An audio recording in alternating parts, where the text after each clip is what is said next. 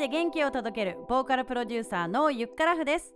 この番組は聞くだけで宇宙と両思いになれる。すなわち自分のことが大好きになり仕事恋愛など人生丸ごとうまくいくようになる魔法のポッドキャストです。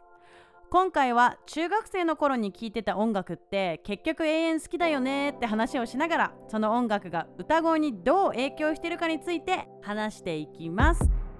今回なぜこのタイトルにしたかというと、えー毎週水曜日夜にオンラインでオーディションレッスンというグループレッスンをしています。で毎月最後のレッスンの後にオフ会をしててメンバー同士の交流する時間があるんだけどその時の話の流れでこう14歳の頃に聴いた音楽が人格形成に影響されるすなわちその頃に聴いてたアーティストの歌い方癖も大きく影響を受ける可能性があるんじゃないかっていう話をしました。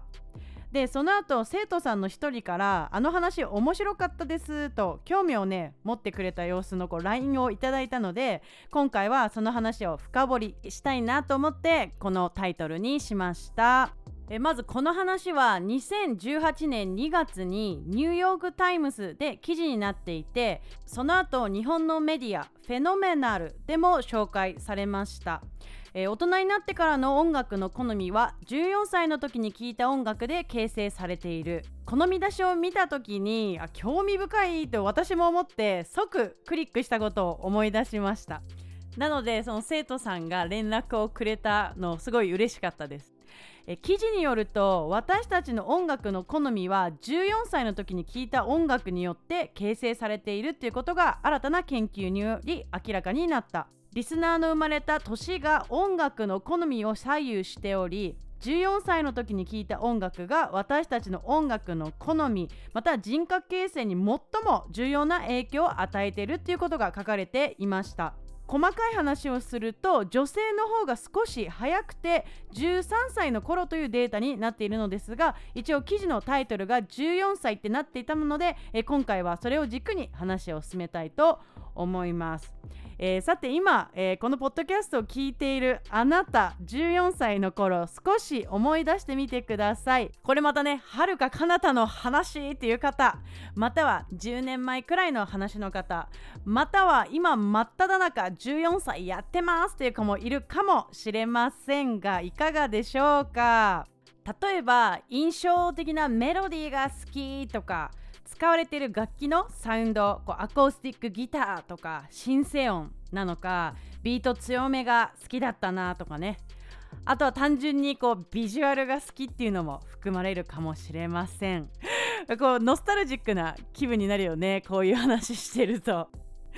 はい、まあ、とはいえですねもう今はつらつとしたねこう大人に育ちましたからねもうあの時の記憶っていうのはこう美化されつつあるんですけれども学生時代ってさ少なからずさいじめられた記憶とかないですか？ちょっとしたことでもいいの無視されたとか。あとはなんか好きな人がいたけど告白できずに終わるとか。でそういう時期にこうかぶってくるこう影響を受ける音楽って歌詞の世界観に共感してぐっとこう心をわしづかみされたっていう記憶がある方もいるんじゃないでしょうか、えー私もその一人です。はい。でその当時ね思い返すとねやっぱり誰がいただろう。椎名林檎さん。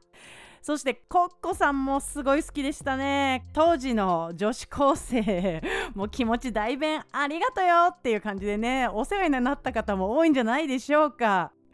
えー例えば椎名林檎さんの曲で、えー滑り台」っていう曲がありますが、えー最初がね「あなたが八度七分の声を使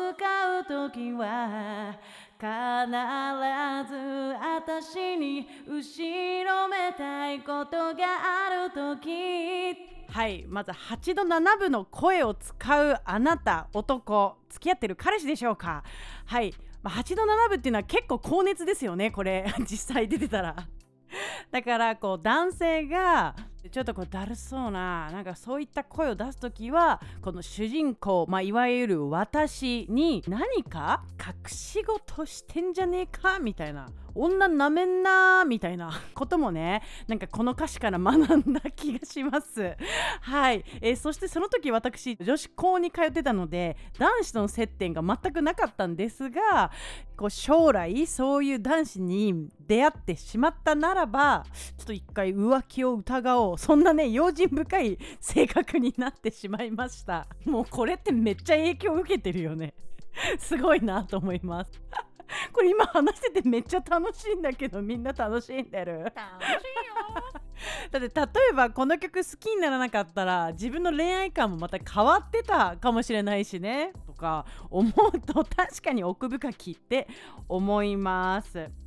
で今は歌詞の話を軸にしたんだけれども、えー、今度ね例えばテクニックの部分で言うと当時小室ファミリーが、えー、もう大フィーバー大フィーバーだったんですね。でそんな時、えっと、グローブというですね3人組、えー、いましたよね。小室さんとマーク・パンサーさんとそして恵子さん。で恵子さんがとんでもなく高音出すんですよね。そうそう。だから、まあ、テクニックの面で言ってこう高音ってなるとこうグローブだなっていうのを今思い出します。けどマライア・キャリーさんも当時はねその別枠でいたんでやっぱり高音ブームっていうのがあったのかもしれないです。これ世の中的にもめちゃくちゃこう音楽業界が盛り上がって、えー、いたしミリオンヒットがバンバン出るような時代だったからね。はい。えそしてもう一つですねこうスタイルっていうのもありますよねアーティストさんの。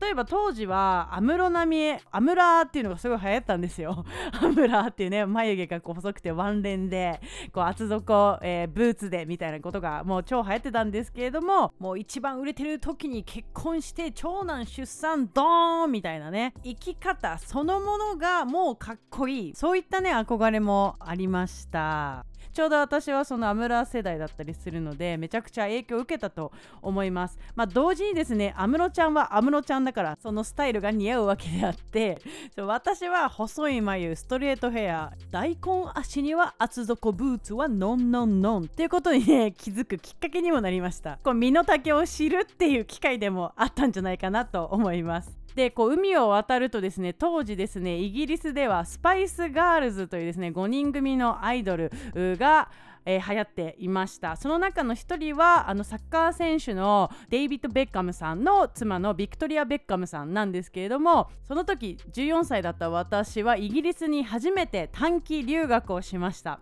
でその時もうバチコンでスパイスガールズが 流行ってたから学校放課後になんかみんなで一応ねその未成年も入れるクラブに行こうぜみたいな会があってえ超行く超行くみたいになるじゃん。でそこでやっぱスパイスガールズとか当時流行ってた曲が爆音で流れててしかもそのティーンネイジャーが入るクラブはねあれなの泡がヒュワーって飛んでくるのよ。そう。だからなんか水着のギャルとかいてめっちゃ衝撃を受けた思い出があります。はい。だからとにかく、えー、聞いた音楽とかファッションとか、えー、そういうカルチャーですよね。そういうものに、えー、やっぱり一番影響を受けたのは 14歳15歳の時。大きかったんじゃないかなと思います。でこの話をしていく中で気づいたんだけどもちろんですね影響は14歳の頃聴いてた音楽受けてるとは思うんですけれども歌声に特化すると私の場合はもうちょっと後だったんじゃないかなと思います。そう。161718歳の時に聴いてたのが宇多田ヒカルさんとか misia さんとかウーアさんとかその辺かなって思うんですよね。はいもう少し細かい話をすると例えば宇多田ヒカルさんっていうのはかなり、えー、息多めのウィスパーでこう歌うアーティストさんなんですよね。ファーストラブっていう曲は本当に衝撃的だったのでめちゃくちゃ練習した思い出があります。でその時にやっぱりこう呼吸の仕方とかですねあのニュアンスを出すにはっていうのをめちゃくちゃ研究したなっていうのがあるのでかなり今の自分の歌い方に影響が出てると思いますね。その息遣いっていうところではすごく影響を受けていると思います。あとね misia さんの曲はこうリズム感とかねこう黒人さんグルーブみたいのをあの参考にしたというか真似をさせてもらったなっていう曲がありますはいであとウーアさんとかはやっぱちょっとかっこいい太い音を出すみたいなところは影響を受けてんじゃないかなと思いますはいこういった感じで過去自分が影響を受けたアーティストさんを振り返ることによって今の自分の歌声がどのアーティストさんが何割程度入っててとかが分かってくると例えばカバー曲を歌う時の1個の指標になるんじゃないかなと思います。えー、あとはオリジナル曲を作る時も、まあ、どのテンションで、えー、歌うとですね自分の声が映えるかっていうですねこうセルフプロデュースにもつながっていくかなと思うので、まあ、自分を、えー、改めて知るそんなきっかけになるんじゃないかなと思います。こう自分って当事者だからなんかどんな人間かってぶっちゃけ一生わかんないと思うんだよね。まあだからこそ自分を内省してしかもこの過去ね中学生の時って今に比べたらだいぶピュアだったと思うんですよ。その時に聴いてた音楽を通して自分を知るってこともできるんじゃないかなと思います。今やってる仕事が本当に自分に合ってるのかどうかとか、まあ、今原稿ね悩んでる方もいるかもしれないです。まあ、そんな時に聞いてみて振り返ってみてすると多分その当時の好きだったことが一緒に蘇ってくると思うんだよね。私って本当はこれがやりたかったんだよね。こういうのが好きだったじゃんみたいなのを思い出すことによって新しい道が開けるかもしれないので是非試してみてください。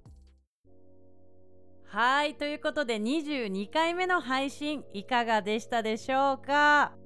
？6月のオーディションレッスンではこうメンバーのみんなに14歳音楽年表をちょっと作ってもらうと思ってます。もし興味がある方がいたら体験レッスンやってるので LINE 公式から、えー、ぜひお問い合わせください。ポッドキャスト聞きました。オーディションレッスン興味あります。そんな感じでチャット欄に書き込んでください。オーディションレッスンではみんなで発声練習をしたりその他にこう音楽リテラシーを上げたりだとかセルフプロデュースの仕方とか SNS 発信方法とかそんなことをですね毎回月替わりでお伝えしているグループレッスンです。これから歌ってみた動画アップしてみたいとか歌が大好きな仲間に出会いたいそんなね方がいたら絶対参加したら楽しいと思います。めっちゃみんないい子たちで本当にみんな歌がうまいです。はい。ということで今回はこの辺でゆっからふでした。